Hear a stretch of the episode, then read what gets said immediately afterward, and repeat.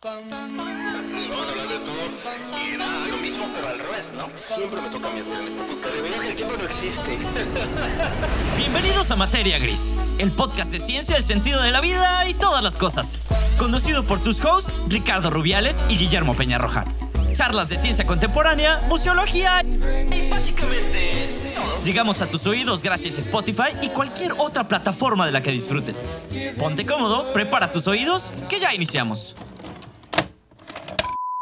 Hola y bienvenidos a un episodio más de su podcast Materia Gris. Antes de iniciar, eh, tengo que comentarles que tuvimos un pequeño problema técnico con el micrófono de Ricardo. Entonces el audio se escucha un poco diferente de lo que normalmente suena. Entonces nos dimos a la tarea de mejorarlo lo más que pudimos. Pero es un pequeño disclaimer para que no se asusten. No son sus audífonos, eh, no son ustedes y definitivamente no es su sistema de audio. El siguiente episodio tendremos el doble de cuidado para que lo que estén escuchando se escuche lo mejor posible. Pero bueno, los dejamos con este episodio de regreso donde hablamos sobre Don't Look Up. Esperemos lo disfruten. Hola y bienvenidísimos a su podcast favorito, una vez más, Materia Gris. Ahora ya no voy a decir de qué es el podcast, pero al podcast Materia Gris. Este, después de ese pequeño break navideño, plus Reyes Magos, eh, Maratón Guadalupe Reyes, etcétera. Este, queríamos recordarle que el podcast llega a ustedes gracias a la destructora de ideas. Entonces luego hablaremos un poquito más sobre eso, sobre todo al final. Y pues como siempre, estamos sus hosts de cabecera después de este pequeño break, como les decía, Guillermo Peñarroja y Ricardo Rubiales. Ricardo. Hello, hello. Y también hay que celebrar, bueno, también celebramos Hanukkah en diciembre, entonces hay que, añadirlo. Kwanzaa y todas las demás festividades. Está divertido, fíjate. eh, Ahora que, que trabajo con gente de Colombia también me acordé que es Día de la Inmaculada Concepción, en, en diciembre también, y el Día de las Velitas y esas cosas. Qué bonito. Pues mira, te enteras de festividades. Hoy, mañana hay un festival hindú que yo no sabía que ahora con mis nuevos amigos hindú ya me enteré. Eh, Es bonito. Es, es muy international, muy international. Muy internacional. Este, pero bueno, Ricardo, ahora para no, porque tenemos que dedicarle bastante tiempito porque pasaron muchas cosas mientras no estuvimos sacando episodios. Este, y queríamos regresar justamente con un tema que cuando salió la película, que obviamente ya ven para dónde vamos con el tema, eh, dio mucho de qué hablar, sobre todo en la comunidad. eh, uno, en la cultura pop, porque la película en sí es entretenida. Y dos, el twist que tenía involucrando temas científicos, pues obviamente hizo que la comunidad de los museos de ciencia, este, los comunicadores de ciencia o los divulgadores, si quieren usar ese término, que ya saben que no nos encaja tan bien, eh, pues empezaron a analizar, discutir, este, generó mucho revuelo. Y pues obviamente en, en- en materia gris pues tenemos que traerlo a la mesa como para desmenuzarlo y platicarlo obviamente desde nuestra perspectiva, Ricardo. Entonces, obviamente estamos hablando de Don't Look Up o no sé cómo se llama en español, no mires hacia arriba. Eh, espero yo que sí. Pero ¿hay algún lugar por el que quisieras iniciar, Rick, con la plática de la película? Porque sé que a lo mejor traes una idea o un approach por el que te gustaría partir. A lo mejor sería, sería interesante contarles que creo que muchas personas se van a encontrar muchos podcasts, Guillermo, donde hacen un poco como disclaimers de la película, tratan de explicar. Creo que lo que sería interesante, por lo menos de mi parte, y proponerte es hacer como preguntas y a lo mejor discutir algunos lugares un poquito más hipertextuales a donde la película nos puede llevar desde lo sociológico y por supuesto también desde el tema de comunicación de la ciencia y bueno, después de la cultura pop y la construcción incluso de contenidos, ¿no? Que Mm. creo que sería interesante pensar por qué eh, el guion, que, que aquí es donde me parece que podría ser una buena discusión para empezar, a quién se le ocurre hacer un guion de este tipo que en otro momento histórico, y es una de las cosas que más interesante han dicho desde el tema de cine, no sería tan espectacular, porque ya les había comentado, y, y esta es una buena discusión, ha habido otras películas de arte eh, que han tenido que ver un poco con el tema, especialmente Melancolía, de, de- que seguramente ustedes ya, ya vieron, de, dirigida por Lars von Trier, y que creo que también ahí se discute un poco el mismo tema, pero por supuesto no tuvo para nada el alcance mediático ni las discusiones en relación a eso, porque claro, tenía otra propuesta, aunque la idea fundamentalmente es la misma, pero como una película que hace en un momento histórico con un tema que por supuesto tiene otras ideas, eh, cuando se presenta con el contexto millennial, en una circunstancia en la que estamos con los actores que decimos y en la construcción narrativa que traía la película, pues causa también una generación de discusión muy interesante en su relación metafórica con el cambio climático. Por ahí sería interesante que pudiéramos empezar, a lo mejor desde tu perspectiva, ¿por qué crees que a tu generación les pareció tan increíble esta propuesta? Em, mira, hay, dos cosas que cuando decías ahorita eso me, me llamaron mucho la atención. Uno, eh, el contexto bajo el que sucede eh, también se me hizo muy bueno por parte del guion en el sentido de decir, bueno, es obviamente y evidentemente una sátira de la situación actual, ¿no? Eh, con una premisa en el guion, ay, suena como cináfilo de que no, el guion y bla, bla, este, perdón, no, no, es la intención para nada, pero pues partiendo de la premisa del guion, ¿no? O sea, es eh, Chava hace un descubrimiento, descubrimiento resulta que es fatal y todos nos vamos a morir. Y bueno, ya se supongo, ah, bueno, sí. Disclaimer enorme nada más, si no han visto la película, spoilers. Este, se los advierto. Sí. Muchos. Entonces, si no la han visto eh, y no les importa, bueno, sigan escuchando. Y si les importa, pausa, veanla, regresan. Nomás, sí regresan. Este. Entonces, a partir de esa premisa, toda la crítica es al momento actual. Este, que yo entiendo que a lo mejor si hubiéramos hecho eso en otro momento, en ese contexto, pues no hubiera tenido tanto punch o, como tanto empuje, impacto, más bien, perdón, eh, en el tema social. También porque las redes sociales ahorita hacen mucho más fácil que cualquier persona pueda aportar opiniones sobre el, el contexto de la película, ¿no? Entonces creo que eso es un factor que es como muy meta en la película, ¿no? Al mismo tiempo se burlan de la comunicación en las redes sociales, hacen una crítica hacia, pero al mismo tiempo la película se esparció y se hizo muy viral a partir de que se platicó de ella en redes sociales. Entonces, hasta eso se me hizo inteligente en el manejo de la película, ¿no? criticaron una plataforma que evidentemente es la que les estuvo ayudando a distribuir la película como de manera más eficiente. Entonces, me, me daba mucha risa ese tipo de cosas como meta, que se aprovechaban de la circunstancia y al mismo tiempo la criticaban y, se me hace muy inteligente del, del guion. Ese punto que acaba de decir Guillermo es el que quisiera yo poner en la mesa como uno de los puntos claves de estas personas filósofas eh, estudiantes de la cultura y la sociología que han mencionado en el sentido de la película porque ellos creen que es una manera magistral de construir los proyectos transmedia. En el mm. contexto que recuerden que el movimiento transmedia que nació fundamentalmente en el cine, no se les olvide que Matrix es el gran proyecto transmedia, ahora podemos hablar un poco más también sobre Matrix, uh. eh, la idea era cómo estos proyectos se multiplicaban en diversos canales e incluso de maneras materiales en cuanto a los souvenirs, ¿no? La vanita de Harry, todo lo que podías comprar e incluso ir al espacio en, Disney o en Universal. Y entonces, bueno, e, ese tipo de elementos transmedia llegaron al lugar donde se vuelve al revés y, el proyecto digital se convierte ya en parte del filme, pero no construido por los fans, que es lo que solían hacer los, los, que trabajaban en transmedia, construyendo sus propias historias y teorías y la la la, en YouTube lo pueden ver mucho, sino que más bien la misma película se aprovecha de esa circunstancia y lo usa como un recurso súper interesante. Ahora, Guillermo, yo tengo una pregunta porque en Netflix hay otra película que utiliza un esquema muy parecido como de parodia, ¿no? A ese nivel, que es el que muera 2021, me parece. Mm, sí, sí, sí. Que un, poco es una referencia también a ese sentido, no al nivel de la parodia con el que está la otra película, pero si no la han visto, creo que va a ser interesante que ustedes vean que muchos de los analistas socioculturales que ven la película van a relacionarla con este que muera el 2021 en ese sentido muy farsa, de lo que está pasando, que nuestra película que estamos analizando ahora, no es así, pero que digamos que es algo que ya es algo común, que quieren empezar a utilizar más en ese sentido de burlarse de las redes. Sí, pero si te fijas, eh, por eso insisto que se me hizo como inteligente, ¿no? Con esa palabra. Porque la burla hacia las redes no es directa. Se burlan de unos personajes, ¿no? Que ahorita vamos a hablar de él, pero hay uno que es Ishirwell, Irishwell, eh, discúlpenme si ahora no me de memoria no, pero por ahí va, es uno de esos dos, que es una combinación de varios personajes de la industria actual, ¿no? Si es Elon Musk, Jeff Bezos, eh, Zuckerberg y alguien más. Ahora olvido el nombre. Ah, el, de Google, pero no me acuerdo cómo se llama. Él sí, nunca me acuerdo cómo se llama. Ok. Eh, entonces, eh, a pesar de que lo ponen en la película, el ataque al manejo de las redes dentro de la película nunca es directo. Entonces, me encanta porque es no sutil, no es la palabra que buscaría, pero sí como inteligente el manejo de la sátira para decir, hey, o sea, velo, está sucediendo en la herramienta que en la película nos estamos burlando de él, pero no es tan directo y al mismo tiempo tú, digo, no es que nuestra superinteligencia logre captarlo, sino de que puedes hacer esa traducción muy fácil a tu contexto actual, ¿no? Que era por lo que Black Mirror era tan, tan popular en su momento. Claro. Porque hacían esa traducción de un futuro este, distópico a que voltearas a ver tu realidad así como de, pues no estamos tan lejos.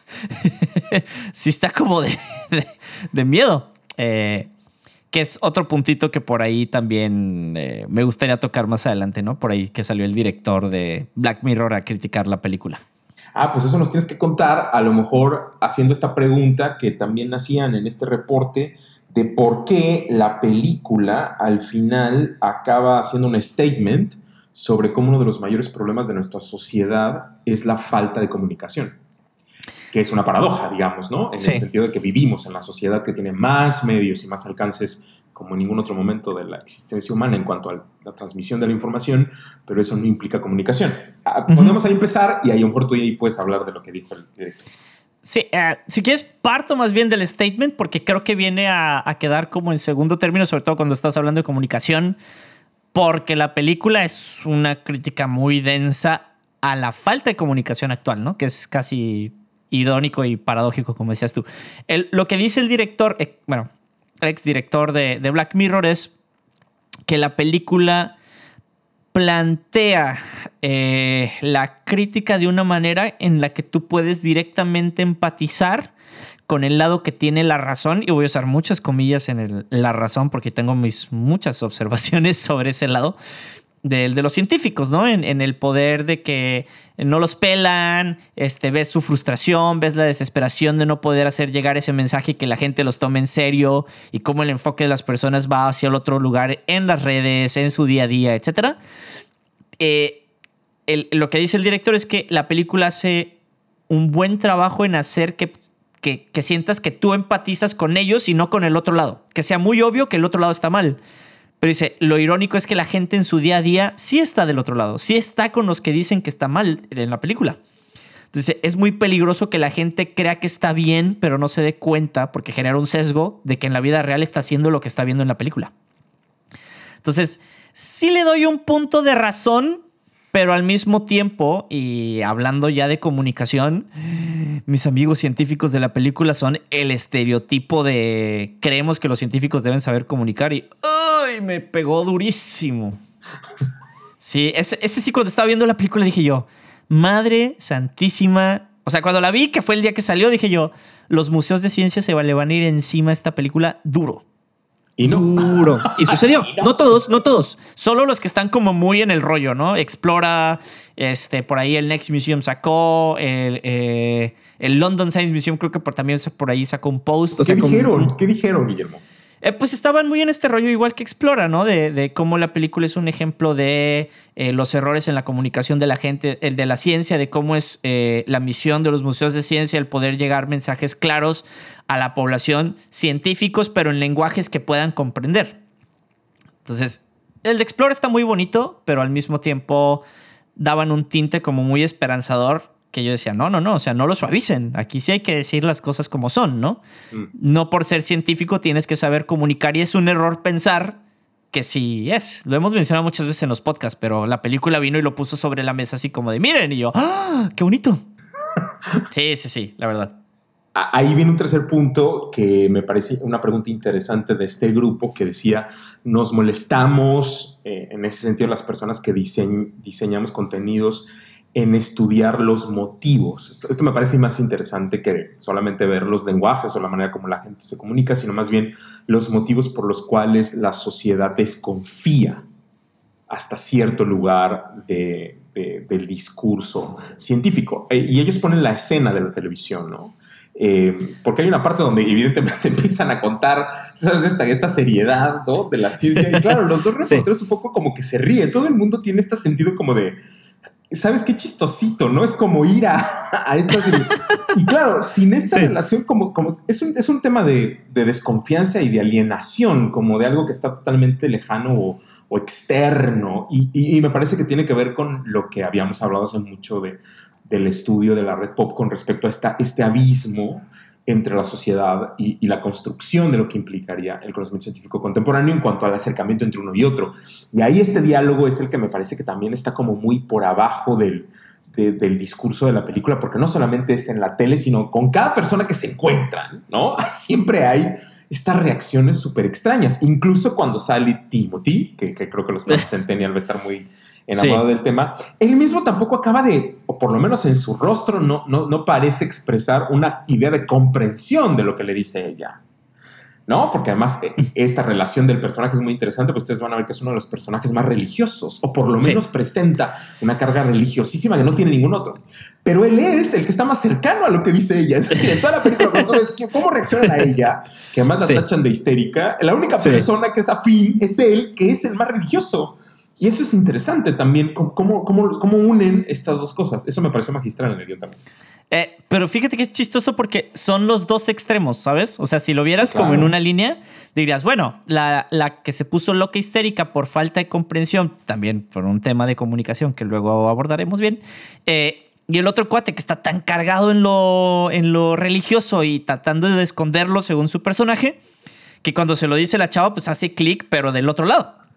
Lo que sí me gusta es el manejo, o sea, más allá de, de, del fin el, el, cómo, o sea, el cómo se desenvuelven, cómo, cómo dan con eso y cómo lo concluyen en cuanto a, ah, bueno, el religioso sí tuvo un rol no tan estereotípico religioso, sino de, bueno, a fin de cuentas terminaron en algo ahí interesante en la película, ¿no? ¿Qué es lo que los centennials abrazarían como la reflexión sobre la espiritualidad en su contexto, Guillermo, ¿no? O sea, literalmente estás hablando a una comunidad muy específica que tiene una interpretación. No, lo, lo dice tal cual el cuate, ¿no?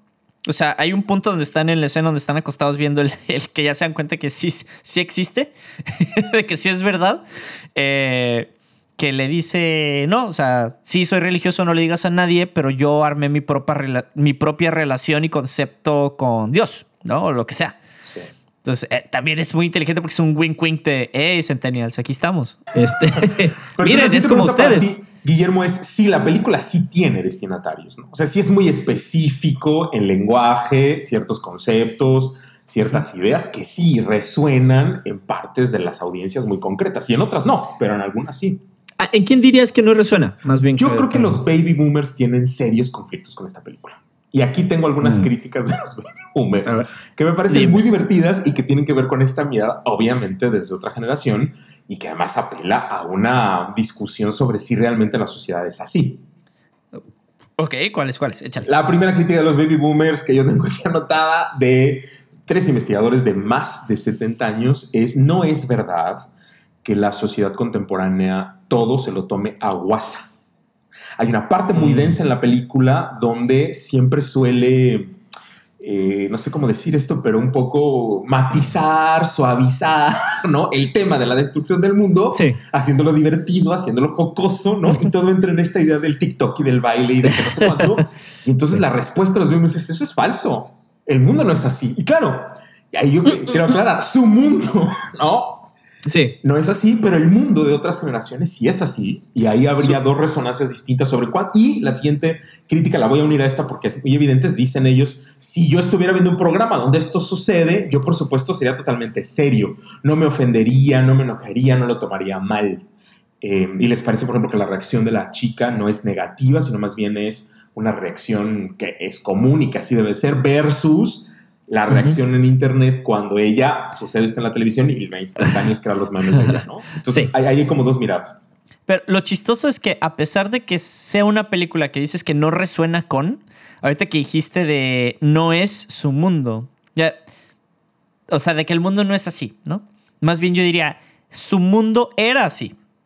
Ya no lo es. Lo, lo que es tan, tan preocupante de la película que tengan también es cómo reflejan un mundo que sí es, mm. ¿no? Mm. Eh, ahorita la, escena que decías donde todos suavizan, pues es, la escena donde, de donde sale ya la chava hecha meme después, que la corta su novio después también, que está muy divertido, es eh, cuando truena, o sea, le dice, ah, es que viene un meteorito a destruir la Tierra y el cuate, sí, pero no podemos hacer que caiga el meteorito como en la casa de mi ex, ah, jaja, y jajaja, ¿no? Sí. Eh, pero sí, sí es un factor real que alguien haría en un programa actual. Sí.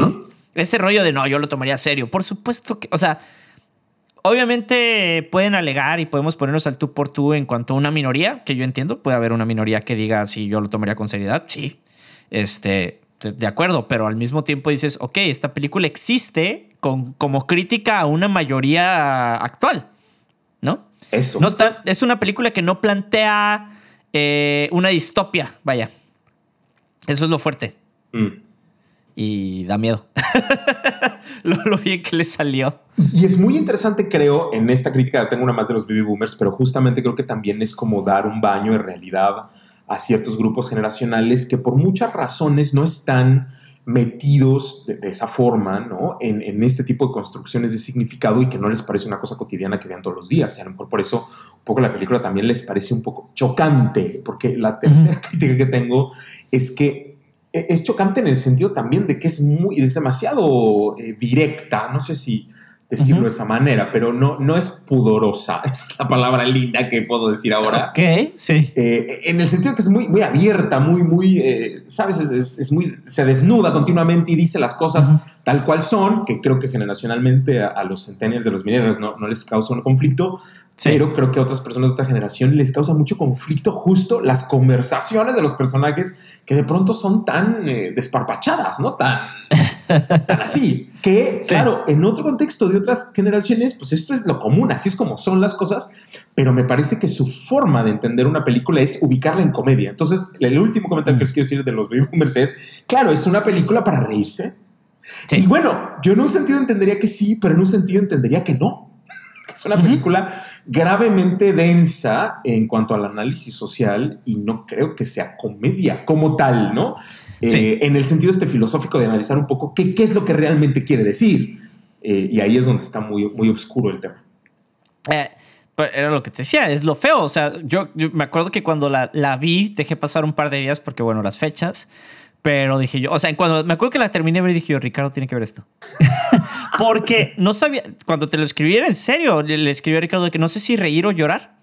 O sea, porque es es una realidad que sí, se transmite muy directamente, pero al mismo tiempo entiendo por qué a la gente le puede pasar. O sea, es tan real, o sea, refleja algo que sí existe que al mismo tiempo puedes decir, claro, no sucede. O sea, lo, lo plantean tan en burla que esto es una burla de algo que no es, ¿no? Sí. Es una sátira, a fin de cuentas, es inexistente y pues lo feo es que no. lo, lo feo es que es, hace un muy buen trabajo en reflejar algo que sí sucede. Eh, esas son la, las críticas de los, de los boomers, porque. Esas son. Solo, okay. Solamente tengo esas. Y hay una crítica más de un boomer que hace un análisis muy divertido justo en esto de la relación entre el cine, la comedia y el tema político. Entonces hay una lista de, mm. de cines de, de, películas, perdónenme, que han tratado de presentar problemas políticos muy densos en la línea de la comedia, como el tema de, hay una película que se llama La Gran Apuesta, que tiene que ver con la burbuja inmobiliaria del 2008, mm. otra que tiene que ver con el vicepresidente de George Bush, con Dick Cheney y todos esos problemas que tiene, que se llama El vicio del poder, y otras más que han estado como discutiendo, pero dice que un poco esta el contexto en el que se da por estas generaciones la lleva a otro lugar, ¿no? Y hace sí. una pregunta importante que yo tenía que hacer hoy en el podcast, que es, Guillermo, ¿es real? Porque es la pregunta que hace este baby, boom, este baby boomer, que no es tan baby boomer, es un poco más X de los más viejos, digamos. Eh, ¿Es real que hoy todo contenido tiene que pasar por el filtro de lo divertido, lo exótico, lo, lo sensacional, lo espectacular? Es decir, no hay manera de, de, de, de, la seriedad. Es un poco, claro, desde su lectura de sí. Baby Boomer, ¿no? No hay manera de lo serio nunca. Todo lo que quiero decir tiene que ser divertido, tiene que ser en buena onda, tiene que ser con un perrito junto, una microhistoria, reírnos, este, bla, bla, bla, bla. ¿Es así el mundo por venir? Es la pregunta que le hace. Ah. O sea, entiendo, es que también tengo una formación que me lleva a contestar que, que, que no, que no debería. Pero al mismo tiempo, viendo la realidad actual, los contenidos que desde mi perspectiva y mi experiencia y lo que me ha tocado ver, y que seguramente a ti también, es tienen más alcance ese tipo de contenidos. No porque necesariamente tengan que serlo, pero el, el ambiente y el ecosistema en el que se busca que se muevan, o sea, este, este, este transmedia, tú lo decías hace rato, es bajo las reglas bajo las que se rige ahora, ¿no? Uh -huh. Tal vez cambien en algún futuro, estoy completamente de acuerdo, el Internet es un monstruo cambiante Pero ahora eso es lo que funciona. Incluso me atrevería a decir que, que a la par de, de cómo se esparce en fake news, ¿no? Ahorita un contenido viral puede ser o fake news o algo exageradamente chistoso. Sí. O algo comunicado de una manera que usa la comedia y el humor como herramienta para transmisión. Que, que no es nuevo, no es nuevo, eso sí tengo que decirlo. La comedia viene siendo una herramienta de crítica social de, de añales, o sea, pero se aprovecha la comedia de la masividad y la fácil comunicación del ecosistema del Internet para poder transmitir mensajes más fácilmente, eso sí. Por eso tan populares ahora los stand-ups en Netflix, en YouTube, este, los podcasts de comedia, los podcasts que son de crítica social a través de comedia, etcétera, ¿no? Increíble, increíble. Bueno, e, eso es un poco lo que tengo eh, y ya, eso, eso fue la, la, palabra de los baby boomers. Tengo dos cosas de los, de los generación X, pero no es tan importante. Pero cuéntanos. No seas ellos gacho, no, ellos no tienen no- mucho que decir, la verdad. No te hagas, no te hagas menos. Este, no, en- entiendo. eh, y la perspectiva de los boomers, pues yo, yo lo basaría en, está bien, no era su mundo, pero también es una como tipo de desconexión de una realidad que a lo mejor no quieren aceptar. Sí. Suena feo, suena Sí, feo, sí, pero pero es, ¿no? Y hay muchos boomers desconectados. Yo tengo la fortuna, por ejemplo, de que, y es una experiencia muy personal, mis papás son eh, boomers por edad, pero millennials en espíritu. que, que es muy divertido porque tienen esa mezcla de mentalidad versus edad que, que hace que, bueno, yo me la paso muy bien con mis papás. Aparte los quiero mucho, entonces aprovecho el comercial. Em, aquí quería regresar un poco, hacer como un poco de backtrack en la película porque hay algunos puntos como para regresarnos al tema de la comunicación eh, que a lo mejor podemos discutir un poco, Ricardo. A ver qué opinas. Sí. Eh, hacen mucho énfasis, sobre todo al principio de la película, en que el cómo decimos las cosas es esencial. Y el motivo por el que me quería regresar es porque quería partir otra vez de la premisa en la que creemos que todo mundo entiende a partir de que decimos algo. Mm. Y creo que el fundamento del esquema de comunicación que ves en secundaria y prepa es, bueno, pues el mensaje tiene que salir del emisor al receptor y es un ciclo cerrado, ¿no? Es un loop. Y desafortunadamente la manera ahora que el Internet plantea que la comunicación puede ser es, yo aviento algo al Internet y creo que ya comuniqué. Y ahora, irónicamente, y me regresa muy al principio de nuestra conversación, no sucede así, ¿no? Entablar ese lazo de comunicación debido a los medios del Internet y los medios digitales, perdón, es muy complicado y paga muy bien. Obviamente a la gente que sabe hacerlo le pagan muy bien, pero entonces no podemos seguir creyendo como comunicadores de ciencia o comunicadores de cualquier ámbito que por aventar algo en Internet todo el mundo ya estás comunicando, ¿no? Y, eso la película le, le da. Es súper en tu cara todo el rato, porque toda la película es eso. Cómo no hay comunicación. Mm, Increíble, ¿no? Que es esta paradoja súper fuerte. Yo estaba con un grupo de profesionales de museos, estábamos trabajando, dialogando sobre algunos de temas de los públicos y una pregunta que hacían en, en la sesión que teníamos trabajando que me llamaba mucho la atención era por qué era necesario hacer un análisis, por ejemplo, de las generaciones de los públicos o siquiera de los públicos, ¿no? Les parecía un poco como absurdo, me decían, pero bueno, si yo hago una cédula, un texto, pues lo pongo ahí, cualquier gente aquí entiende, todo el mundo lee, aquí esto de ver si es más joven o más viejo no tiene sentido. Y en realidad tiene que ver con esta finura de, de los, digamos, de las maneras, los lenguajes y los formatos en las que se construyen. Es muy interesante si se dan cuenta lo que Guillermo dice, cómo se dicen las cosas, ¿no? Y yo ahí sí tengo que pensar que sociológicamente hay un modelado serio de el cómo se dicen desde las TED Talks, ¿no? Mm, Hasta justamente el lenguaje que usan los podcasteros eh, y los estandoperos en, en, esa- en esos for- en esos formatos, esas formas de hablar que de pronto sí encuentras de- de- muy claramente eh, como modelos de comunicación que hoy son muy aceptados y que son muy fáciles de entender, pero que marcan mucho socialmente como somos. Y ahí recuerdo mucho el programa de televisión, cómo los dos personajes marcan estas dos líneas muy, muy claras de, de cómo comunicar, ¿no? Claro, ahora te, te voy a traer algo, Ricardo, que te va a encantar y vas a decir, obvio, Guillermo, lo he dicho siete mil veces. Eh, te voy a hacer una pregunta. Ahorita que estamos hablando de la comedia como herramienta para comunicación. Eh, ¿Cuál crees tú que es ahorita el esquema o herramienta de comunicación más bueno, no el más utilizado, porque no, no es el más utilizado, pero más efectivo para comunicar un mensaje. Ahorita siglo XXI, año 2021 y 2022, ¿no? ¿Cuál crees tú que sea? ¿En qué Eh, formato? ¿Con qué estructura? ¿Qué esquema? Yo estaría pensando, mi primera reacción, lo siento mucho, pero mi primera reacción tiene que ser TikTok y un video. lo siento. Sí. Ah, puede ser, pero aquí a lo mejor yo estoy haciendo mal la pregunta y, y te voy a dar la respuesta sin, sin llegar tan lejos.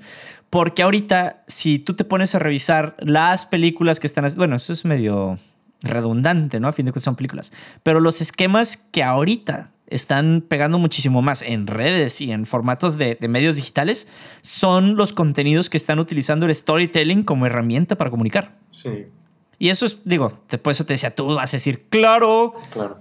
porque, pero es a partir de que tú lo dijiste que lo empecé a hacer como más consciente en mi, en mi consumo de contenido, dije yo, ay, güey, sí es cierto. O sea, por ejemplo, ahorita soy muy fan y estoy consumiendo muchísimo, ya me acabo, me acabo su catálogo de, de contenido, leyendas legendarias, es storytelling. Sí. 100%. Y, pero sí me quedé cuando lo empecé a consumir, dije yo, ay, pues sí es cierto. Y le empecé a poner atención al resto de contenido que consumo y dije yo, todos son storytelling. Sí.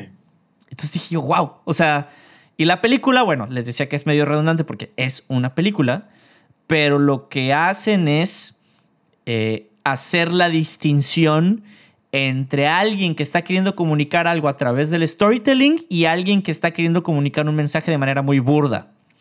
Y para aterrizarlos un poquito al contexto de lo que me refiero en la película, hay una escena muy chistosa donde sale Ariana Grande, eh, donde están creando toda una historia sobre su ruptura amorosa. Sí, y claro. te, te engancha en tres segundos. O sea, tres segundos le toma a la película hacer esa distinción entre la historia de ella jala más gente, no solo por ser una celebridad, sino porque es una historia que tú viniendo a decirme un mensaje de manera directa. Ahí sí dije yo, ah, qué feo. Qué feo. Porque evidencia eh, una cultura que traemos, que creemos que funciona sobre la comunicación de la ciencia, ¿no? Y es, es interesante porque sí, hemos hablado mucho de eso, pero recuerden que los TED Talks como fundamento de plataforma de comunicación hablan de las pequeñas, las famosas microhistorias y que además en, en la posición filosófica de la posmodernidad, como los millennials aborrecen los metarrelatos, pues entonces los microrelatos es lo que tiene el super hit y entonces todas son, claro, historias y entre más personales, Guillermo, ¿no? Entre más, Sí, claro. otra vez desparpajado y real sea el tema, es mejor, porque justo de la escena que, que está diciendo Guillermo, creo que se- quiero que se pongan a pensar que es una escena absurda, espantosamente absurda, ¿no? O sea, en, en cuanto absurda en el sentido de que tienen unas reacciones totalmente viscerales. Y, y eso es justo lo que le da esa fuerza a, a la circunstancia de que son cosas que parece que pasan por sorpresa, ¿no? De, Sí. ay, quiero hacer no sé qué, sí, por supuesto que quiero, ¿no? Y las cámaras están ahí. que es un poco esta idea de, del YouTube y del influencer y de que las cosas de pronto suceden. Es, es muy interesante porque también es un bucle, si me permiten decirlo de esa manera, de Ujú. cómo hacer contenidos. Digamos que sí hay elementos que se repiten poco continuamente, ¿no, Guillermo? Si yo quisiera hacer Sí. contenidos, hablando de videos, como productor de contenidos, pues sí hay cositas que son muy evidentes que se repiten una y otra vez, ¿no? Especialmente los YouTube. Sí. Sí, sí, sí. O sea, y no por echar tierra, hay una cierta youtuber eh, muy famosa actualmente, eh, no diré nombres, insisto, pero que su contenido no es novedoso, pero utiliza una estructura que funcionó y pues está funcionando. Eso es la ventaja de que haya una estructura que funcione. Entonces, pues, a pesar de que es medio sazón, ¿no? Y la película me, me- me encanta lo, lo obvio que lo hace ver, pero al mismo tiempo lo, lo- O sea, lo están criticando, pero te están mostrando algo, ¿sabes? Que al mismo tiempo dices, ay, sí, por supuesto, si yo lo viera en la vida real, no, no caería en eso. Y es de que, dude, ves Acapulco Shore. O sea, regresemos. Este, no, me encanta porque en ese, misma, en ese mismo grupito de escenas, en ese segmento de la película, el otro ataque, hablando de generaciones, es una crítica muy densa hacia los millennials, ¿no? Bueno, centennials, más bien. Porque antes de que entre en el aire, eh, ella está diciendo que Ay, todas mis ganancias se van a ir al apoyo de la conservación de los manatís. Y es así como de, wow, si es cierto, si es así. Este, ahorita hacen streams de horas y recaudan donaciones y las donaciones se las dan. Digo, no está mal, pero están reflejando algo que sucede, insisto, ¿no? Desde ese tipo de detalles. Ya después, en, más adelante en la película, ese tipo de recursos lo utilizan en su contra porque ella dice de que, disculpen mi francés, pero ya, ya, tenemos libertad aquí de, expresión.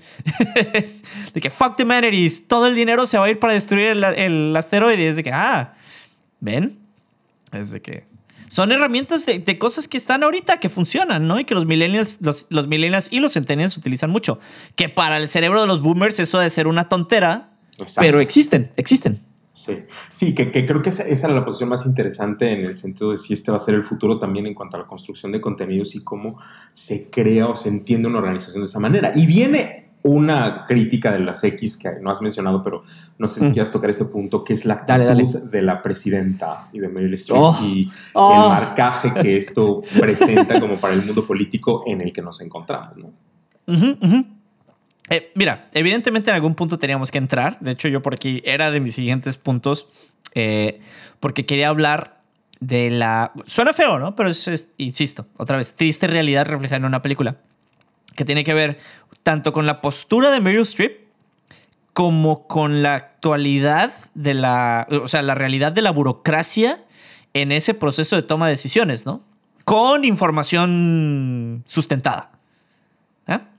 Entonces, ¿Qué, ¿Qué, dicen nuestros amigos X sobre Meryl Streep? Eh, es decir, hay, hay, como una... la realidad es que la crítica es muy densa porque es todo un paper larguísimo, político y la, la, la. Pero un, un poco ah, eh, critican ese sentido muy pragmático, yo voy a usar esa palabra tan, tan complicada ahora, de, de Meryl Streep en el sentido de que ella simplemente es una persona que administra una circunstancia, pero no es una política en el sentido de poder tomar decisiones informadas. Sus decisiones se basan en lo externo, en si va a ganar puntos, en si no va a ganar, en cuál es el proyecto que le va a dar más visibilidad o menos, más posicionamiento o menos, y no una decisión que realmente valdría la pena para el bien o no de las personas. Y, es muy interesante cómo esto sube y baja, ¿no? de mm. cómo las decisiones se van tomando dependiendo de la situación externa, pero nunca pensando en que aunque yo tenga al, experto, un poco al científico, la voz de, digamos, de, la evidencia, eh, eso al final tampoco importa. Entonces es interesante porque la crítica de él, pues al final no importa que, que tengamos esta, esta tecnología y este proyecto de conocimiento humano que nos deja ver que lo que va a suceder, porque al final eso no tiene importancia y es muy serio eh, cuando lo pone en la mesa de esa manera. ¿no? Me parece que, también, y lo discute mucho específicamente en el tema de la pandemia. O sea, él como que lo aterriza al tema de la pandemia y critica muchos gobiernos y muchos eh, estadistas y muchos presidentes y muchas eh, estructuras de decisión donde la pandemia se ha resuelto alguna, en algunos casos por temas de los científicos, pero en otros casos por temas de los medios, por donde tengo más popularidad y donde tengo más puntos a partir de lo que hago, ¿no? Sí, a, mí me dio mucha risa porque justo en esa crítica a mí me recordó mucho la película la relación Trump-Fauci. Sí. Que si, si no ubican a Fauci es, eh, ¿cómo lo, lo, traduciré a, a, México? Es el secretario de Federal de Salud de Estados Unidos. Así es. Este es el presidente y director de, director de la CDC, que es el Centro de Control de Enfermedades de Estados Unidos. Básicamente el que se encarga del manejo de la pandemia, ¿no? En Estados Unidos. Y tenía muchos pleitos con Trump porque literalmente se contradecían. Sí. Entonces, él aportaba la información. Lo que sí voy a decir de Fauci es que es un muy buen comunicador. Sí. Ese sí. El señor, sí, mis respetos. Pero Trump, pues, era todo un personaje que, obviamente, si no se dieron cuenta, por si no captaron en la película Meryl Streep, es, es un análogo, ¿no? Claro. Eh, pero justo por eso me daba tanta risa que la contraparte que usan en la película para como traducir todos los mensajes y todas las intenciones de la presidenta era este personaje de, de Jennifer Lawrence, ¿no? La chava. Sí. Entonces, todo lo que la presidenta armaba y decía de su speech, ella como que se lo resumía en lo que en realidad quiso decir, ¿no? Entonces me daba mucha risa porque me acordaba de lo que me dices de, de Fox, ¿no? De lo que el presidente quiso decir, pero, pero feo. De que, ah, entonces, obviamente te convino que empezáramos a manejar la situación así, ¿verdad? Y la presidenta así dijo, ah, ajá, ajá. Pero eh, la presidenta, obviamente digo, eh, esa yo creo que es la de las, de las críticas y burlas más obvias, ¿no? De las que son como más en tu cara, yo creo que son la presidenta y el Ishwell o Ishwell, ¿no? El, el cuate tecnólogo. Eh, pero lo, lo que también me da mucha risa era el hijo, porque el hijo es el que más me abrió el panorama a decir, no generalmente es la figura que ves al frente el problema, Sí. sino el reflejo y las personas que siguen a la persona que está al frente. Digo, eso ya es un tema muy social, de crítica social política fuerte, pero, pero sí te das cuenta de que es, es lo que quisieron transmitir con eso y también con el cuate que les vende los snacks, que me dio mucha risa, que, que mantienen ese chiste toda la película. Está, está buenísimo, es mi chiste favorito de la película. Sí. Eh, El general, Pero- ¿no? O comandante Sí, el- o algo así. era. sí. Sí. Me encanta que la chava. hacer un rolling gag, paréntesis. hace- Hacer un chiste recurrente es muy difícil porque generalmente se desgasta la segunda vez que lo usas. Lo usan seis veces en la película. Seis. Y los seis da risa. De que, pero ¿por qué nos cobró los dos? Pero bueno, cerrando. Sí, cerrando el paréntesis. Eh, eso también se hizo como muy fuerte, ¿no? Es, es- esa, eh, que lo hicieran tan obvio y al mismo tiempo ahí sí empatizo un poco con la crítica que platicamos hace rato del, del director de Black Mirror de es tan obvio que te da risa que dices, no, claro, no lo haría, pero al mismo tiempo volteas y ves tu situación actual y dices, ay, pero sí, sí son como él. Bueno, esa es una crítica de lo, más bien no una crítica, pero es una de las cosas que a los millennials también les parece, por lo menos lo que yo he leído, que algunos, y eso me queda en los millennials, no, no, no entré a las discusiones de los centenias, pero los millennials sí lo veían también como una versión de realidad en cuanto a cómo son los baby boomers. Y lo- Mm. la generación X que está en, en control o en, o en poder, digamos, y critican mucho tanto las personas de los medios como eh, la- las- el grupo político y, bueno, evidentemente al general en el chiste y también a la mano derecha de la presidenta, ¿no? Que también funcionaba muy, en ese sentido, medio, medio generación X, ¿no? Medio ahí, eh, quedaba mucho por este lado de, de no, no ser un político, sino también de tomar decisiones que a ella al final le acababa molestando muchísimo, ¿no? La actitud de él. Sí, lo, lo que me da mucha risa es, eh, ahorita que decías del- del- de los millennials y los boomers, a mí la, la perspectiva que me dio la película es cómo los boomers refuerzan, o sea, en la película, insisto, cómo, cómo refuerza la idea de que los boomers siguen creyendo que los millennials o no sabemos o no nos damos cuenta y, y se, se paran ahí, ¿no? Y eso lo hemos visto en la pandemia de, bueno, es que no nos van a entender, es que no saben cómo se maneja, no les puedo decir esto porque no van a saber cómo entenderlo, es evidente que no lo pueden manejar, están muy chicos, cuando ahorita ya hay millennials de que 37. Sí. Sí, dep- dependiendo de dónde estés, ¿no? Sí. Eh, Sí, sí, hay. De 35, sí, sí. Sí, entonces va. Entonces, al mismo tiempo sí te quedas así como de, ok, porque sigue existiendo esta brecha rara de son unos tontos, no saben nada. Que entiendo que es un tema de control que la película pone muy bien sobre la mesa, pero sí, insisto, es de esas cosas que sí te, ah, te, te calan, dirían acá los culichis, ¿no? Y por eso es, Guillermo, que el que toma la batuta también en delante de la presidenta es el generación X y no ella, que es evidentemente de la generación millennial, ¿no? O sea, también es interesante que los dos científicos son de diferentes generaciones y que hay alguien que tiene una forma de lenguaje, una manera de relacionarse con el resto del mundo desde una- un formato y la chica millennial que trae su piercing, que tiene otra manera de hablar, ¿no? que, que- Sí. que fuma, ya sabe, ¿no? Eh, que tiene este perfil, eh, también no es la que, la que al final ocupa o le permiten, eso- esto me parece que es importante, ocupar la voz, sino que es el generación X, ¿no? Una cosa que, que Sí. está pasando en el mundo, digamos. Sí, eh, digo que... en- ah, bueno, no lo entiendo en el sentido de, ah, se me hace correcto, sino entiendo por qué sucede. Porque siempre hay este, tiene que existir este puente, ¿no? Que no siempre son los generación X, sino a veces tienden a ser millennials formados por boomers o formados por generación X, a lo mejor muy jóvenes, pero que traen, son millennial por, por edad y por año en el que nacieron, pero de mentalidad boomers o X, ¿no? Que esa mezcla se me hace muy interesante porque son un puente muy bueno para, entre las dos generaciones y tienden a ser los que pueden comunicar cosas de ida y de venida. Que en este, eh, que en este caso los que sí son tanto el, el personaje de Leonardo DiCaprio como el personaje eh, del doctor Oglethorpe. ¿no? Sí, qué nombre Este. más difícil, sí. Sí, Oglethorpe, perdón, Oglethorpe, perdón. Este, pero ese personaje a mí me encanta porque cae en lo soso, pero al mismo tiempo es como la voz de la razón. y dices, ok, porque se nota que él entiende el juego, ¿no? Eh, me encanta porque desde el principio de la película le, le hacen la llamada y hace como que las preguntas adecuadas y tiene los dos lados desde la que le dice, hey, cálmate, no tan rápido, este, no hay que exagerar, que es la burócrata exagerada, que es la mano derecha de la presidenta, que es, luego hablaremos eh, de esa crítica, la voy a anotar por acá, que es de una persona en un puesto que no le corresponde, porque es doctora, pero en, creo que es anestesióloga, una cosa así, este, que es la directora de no sé qué de la NASA. y el otro lado que son los científicos que no tienen capacidad de comunicar ni pío.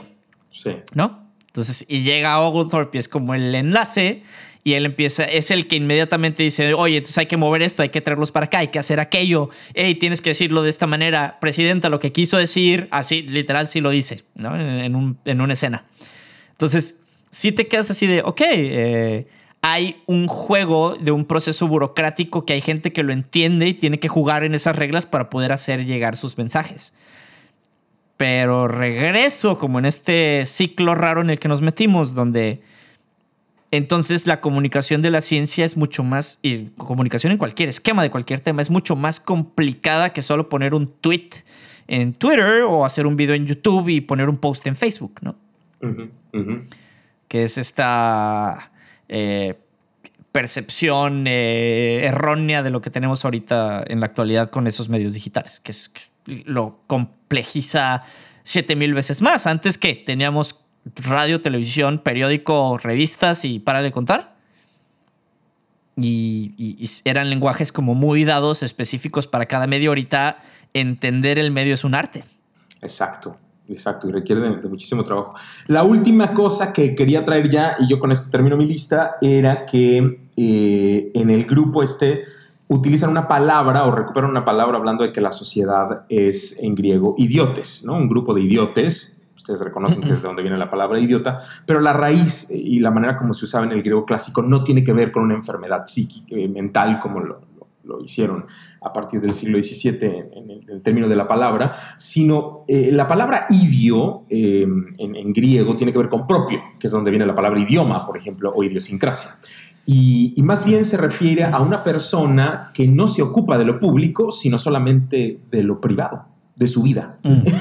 y era interesante porque el uso en el griego de la palabra, del idiotes, del idiota, era alguien que no vivía o que no estaba preocupado de ninguna forma en lo que pasaba en su mundo exterior, sino solamente en su vida privada y en sus preocupaciones muy, muy, muy personales, un poco en el sentido de ególatra, ¿no?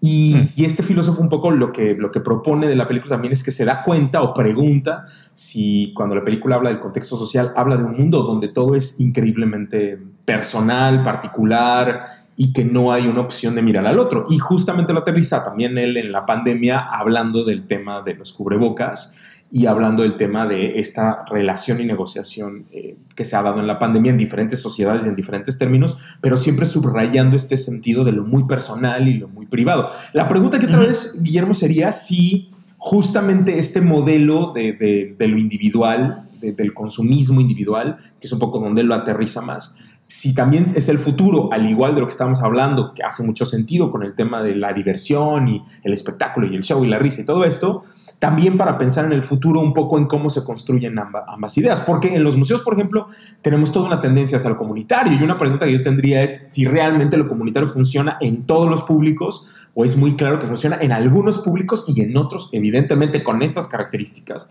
no funcionaría. Es, es, ah, es que es altamente complicado por, por otro de los puntos que traía por acá, que son dos que creo que pueden venir como relevantes al tema, ¿no? Uno es el tema de eh, este tema que, hemos dicho mucho sobre evidencia, ¿no? Que se cruza con agenda política. Claro. Que en la película lo hacen eh, asquerosamente bien. De nuevo, ah, hay una escena que creo que nos cae muy bien este tema.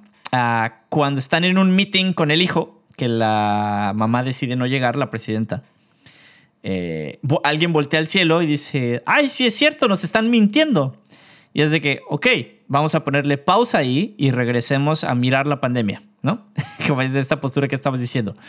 Ha habido un manejo de información tan bizarro, tan, pero tan bizarro, que incluso ahorita que estamos en la cuarta ola, ¿Cuarta? Sí. Ya no sé si es cuarta, quinta, otra ola, eh, que ha estado muy fuerte y ha sido más grande que cualquiera que afortunadamente, gracias al esquema de vacunación, no ha sido tan letal. No quita que hay un montón de contagios y no quita que se puede complicar. Tengo mis observaciones en eso, luego hablamos de aquello. Este eh, inclina a la gente a tener que tener esta necesidad de, de poder ver o sentir o, o palpar evidencia, ¿no? Entonces lo vuelve muy complicado porque al mismo tiempo el no tener algo tangible o palpable hace que la agenda gubernamental pueda girar muy fácil lo que se comunica, lo que es relevante, lo que no es relevante y lo que podemos hacer que la sociedad entienda como prioritario, ¿no? Y digo, eso me preocupa de sobremanera porque, insisto, es una película, pero volteas para lo que está sucediendo ahorita y dices, "Hmm, creo que hay un poco de realidad en esto. Pues bueno, eh, son justamente de las cosas que, que me parece que son interesantes pensar cuando diseñas contenidos o trabajas en una organización un poco pensando cultural o educativa, que sí cada vez más eh, el análisis eh, de estos lenguajes socioculturales, estas circunstancias de los contextos sí son importantes porque sí definen también cómo, no solamente cómo se consumen y cómo se vive, sino también qué cosas te hacen sentido y en dónde pones la atención, Guillermo, porque al final, digamos, hay cosas muy importantes y un poco regreso al programa donde veíamos la boda de no sé quién, el casamiento de no sé cuánto, y al final en nuestra cápsula científica era muy, era muy interesante la, la estructura de dónde ponías el ojo, ¿no? En- en- de lo que era importante, en el sentido de lo, lo que puede ser más importante y prioritario o no. Y ahí creo que hay mucho que discutir cuando desarrollas contenidos y cómo se puede perder en este mar de producciones contemporáneas o no y para qué grupos trabajas, ¿no? ¿Qué, qué era la queja? Por ejemplo, eh, nosotros tuvimos, y ahorita viene, es relevante el tema por lo siguiente. Nosotros tuvimos a Santa Olaya en el podcast, ¿no? En los episodios pasados. No Sí. recuerdo si fue exactamente el pasado o el antepasado. Estuvimos encantados y no, no alcanzamos a tocar el tema, pero Javier empezó a trabajar en una plataforma que se llama Mautas. Eh, yo personalmente no entendía por qué había dejado YouTube, a pesar de que tiene un video, eh, pero fue a otro podcast. Eh, si no lo han escuchado, la verdad, escúchenlo, está bueno el episodio, que es con Roberto Martínez, se llama Creativo, y hablan un poco del por qué y por qué es relevante este tema ahorita. Ahí voy.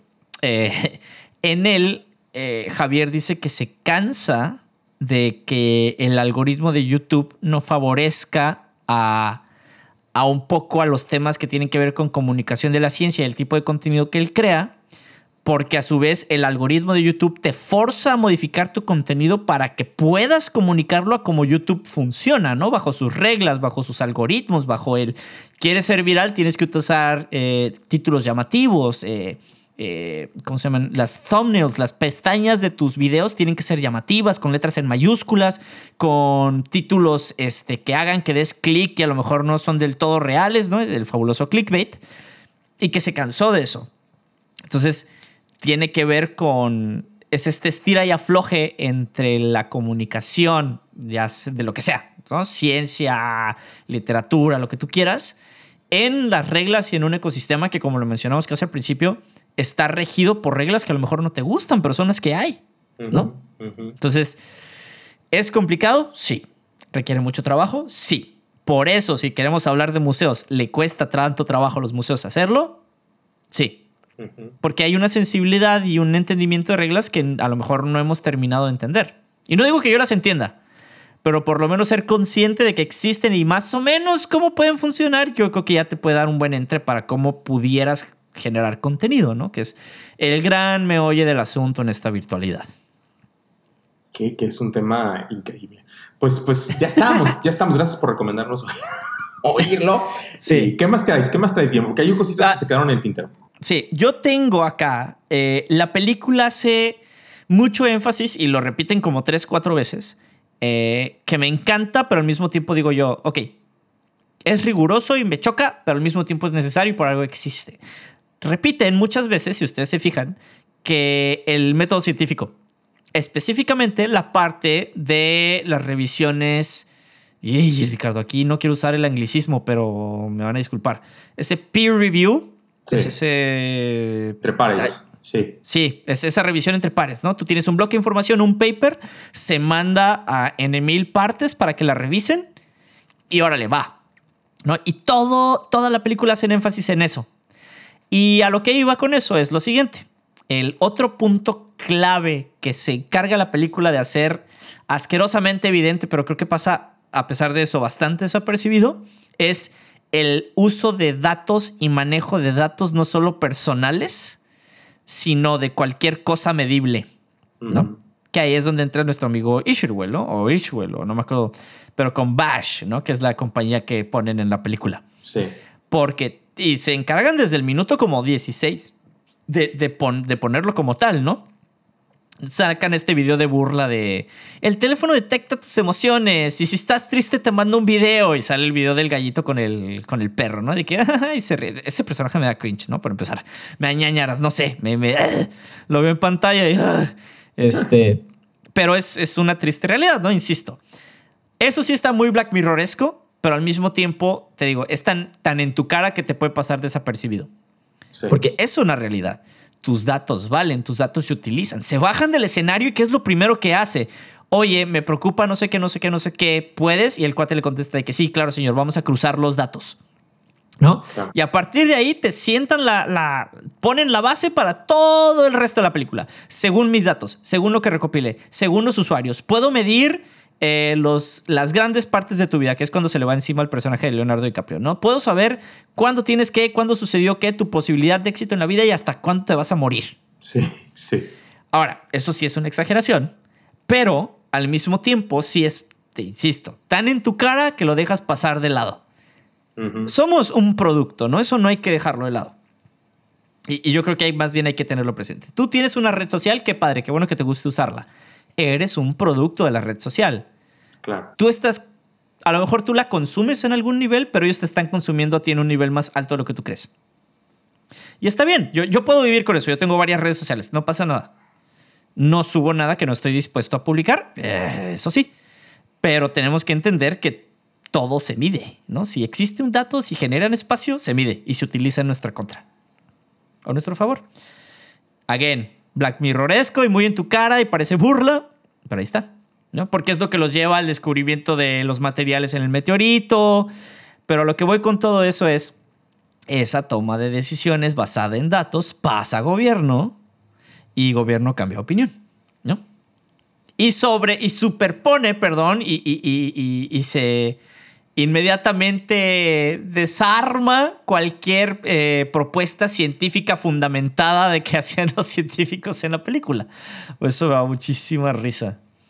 De que, ay, pero oye, alguien ya lo revisó, no importa, hasta aquí están los datos y que pues, los datos salen súper mal, ¿no? Que es la, el problema con las pseudociencias. Sí, ya... y, y, también a lo mejor que en la crítica, Guillermo, con la interpretación justo de estas personas más gestoras, Uh -huh. eh, en lo que implicaría la interpretación de esos datos, ¿no? Porque al final la crítica que le hace el personaje en el guion es, es subrayar que no necesariamente porque tú seas un gestor en el sentido de, de este señor administrador es que tengas los datos de, de, de, la ciencia. Por eso él hace las preguntas de si fue por reviews, porque a lo mejor eso hace muy lento el proceso, ¿no? Y uh -huh. es por eso que lo hacían de otra manera. Pero como también los datos se utilizan siempre para el beneficio de lo que dice el dueño de Bash. Sí, Claro, porque siempre, y te lo van a decir cualquier persona que maneje datos o estadística o que sea ingeniero de datos, científico de datos, etcétera, si hay información y tú vas a hablar de estadística y de datos, es manipulable. Porque hay un sesgo, ¿no? Hay, hay incluso talleres, que yo uno de, es de mis talleres favoritos que he tomado en toda mi vida, es cómo uh, storytelling con datos. Está y estaba basado en un libro que se llama Cómo mentir con datos. Entonces estaba, estaba increíble, a mí me encantó el taller, pero tiene toda la razón, ¿no? Siempre puede existir un sesgo que es manipulable por la persona que posee los datos. Sí. Que por eso nuestro presidente es tan famoso, ¿no? él siempre tiene otros datos. Claro, él posee los datos. Claro. Eh, perdón, es mi, mi, crítica política del día. Ahí Gracias. Gracias por. ya, ya, cubrí mi, mi, cuota de hoy. Listo. Tu cuota este, de, perfecto. ¿Qué más eh, tienes, Guillermo? ¿Qué otra cosa nos ibas a tener? Contar. El, el último, yo creo, para ya no hacerlo tan asquerosamente redundante y, crítico, es eh, el tema. Juegan muy bien con la. Suena feo. Con la ignorancia de la gente. Eh, este tema de claro que todo mundo es manipulable, la, la película lo maneja increíblemente bien y al mismo tiempo, e- eso fue yo creo que de lo que más me dio miedo en toda la película. Lo fácil que plantea la película que es manipular gente que no está bien informada. Que no puede o no tiene acceso a información que discrepe y por ende se crea la polarización que vemos en la película, ¿no? Que eso sí es 100% escenarios que hemos visto en los últimos tres años, ¿no? Tanto en nuestro gobierno como en un gobierno, bueno, ni siquiera, ¿no? Esto ya es un tema global, ¿no? Derivado de la pandemia. Antivacunas, pro vacunas, eh, si queremos, no queremos, no me voy a vacunar, si me voy a vacunar. Y esa polarización que existió, la película lo, maneja súper bien, pero siempre manejándolo desde la gente es ignorante. Entonces, ese yo creo que es el mensaje que más me dolió. De, de decir quién, entonces, qué figuras tienen que entrar en juego para que no existe esa brecha. Ya, ya me sentí como la reflexión del día. Pero es cierto. O sea, la moraleja del episodio es. No, o sea, pero sí, sí me pegó, porque ese sí fue el que dije yo. O sea, te sientes como impotente, ¿sabes? Eh, desde cierta manera. Y sobre todo, eh, tú que tienes añales, eh, no voy a decir cuántos años, pero en museos y, y hablando de comunicación y, y, llevando mensajes a públicos. Y, y, nosotros, como, como la estructura de ideas, que tenemos un tiempo trabajando en eso también, y junto con Luis, Alex, todo el equipo, si te quedas así de. Entonces, ¿qué actores juegan a favor de que esto no suceda, no? Claro. Entonces, eh. y, y, lo habíamos dicho en un podcast anterior. Yo aquí no, de, me parece que la reflexión del día combina muy bien y no quiero ser fatalista para cerrar mal, pero el sobrino de Freud, el, el, señor Bernet, que hemos hablado tanto de él, el creador del Departamento de Relaciones Públicas y uno de los primeros publicistas y mercadólogos del mundo, tenía la idea de que la propuesta de Freud, no necesariamente porque la propuesta de Freud fuera eso, pero un poco sí, pero Bernet tenía la idea de que en realidad somos eh, simios idiotas, ¿no? Primitivos, ah, sí. tontos, que lo único que queremos es consumir. Somos eh, changos sin pelo.